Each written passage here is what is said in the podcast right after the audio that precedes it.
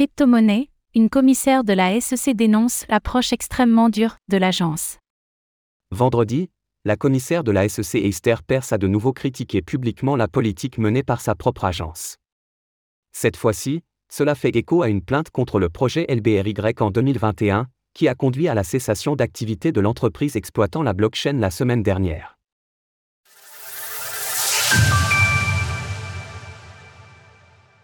La commissaire Esther Perse critique la politique de la SEC. Ces derniers mois, Esther Perse, l'une des cinq commissaires de la Security and Exchange Commission, SEC, s'est faite remarquer en se positionnant plusieurs fois à contre-courant de l'approche agressive de son président Gary Gensler envers les crypto-monnaies. Vendredi, l'intéressé a publié un témoignage sur le site web de la SEC afin de dénoncer l'approche extrêmement dure dont l'agence avait fait preuve dans l'une des nombreuses affaires contre l'écosystème blockchain, LBRY. Intentée en mars 2021, cette affaire impliquant la vente de titres non enregistrés a trouvé sa conclusion la semaine dernière, déclenchant la cessation d'activité de LBRY l'entreprise exploitant une blockchain de réseau social décentralisé.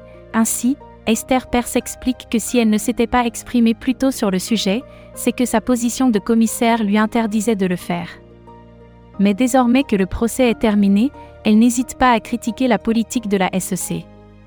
Les investisseurs et le marché se portent-ils vraiment mieux aujourd'hui après que le litige de la Commission a contribué à la disparition d'une entreprise qui avait construit une blockchain fonctionnelle avec une application du monde réel fonctionnant dessus?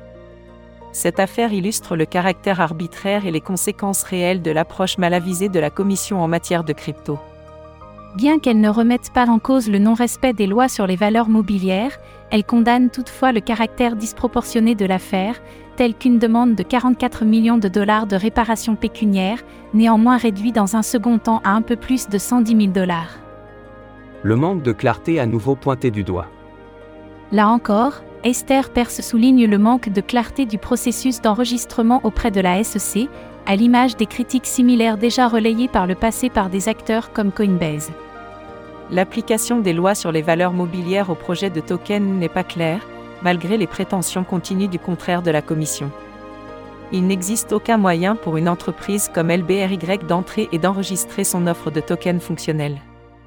En outre, tandis que la commissaire considère qu'il est facile de trouver des projets crypto frauduleux, elle estime que cette triste réalité appuie une décision de la SEC particulièrement déroutante dans le cas de la plainte contre LBRY. Par ailleurs, soulignons que les équipes derrière cette blockchain avaient, à l'époque, tenu des propos qui font particulièrement sens aujourd'hui, compte tenu des actions du gendarme financier américain depuis. Classer tous les tokens comme des valeurs mobilières sera un cauchemar bureaucratique pour les résidents des États-Unis et les entreprises opérant aux États-Unis. Tandis que la politique de Gary Gensler est de plus en plus remise en cause, nous voyons là que les critiques émanent désormais même de son proche entourage, bien qu'il n'ait pris ses fonctions qu'un mois après la plainte contre LBRY. Offre disponible jusqu'au 27 octobre à 23h59. Source SEC.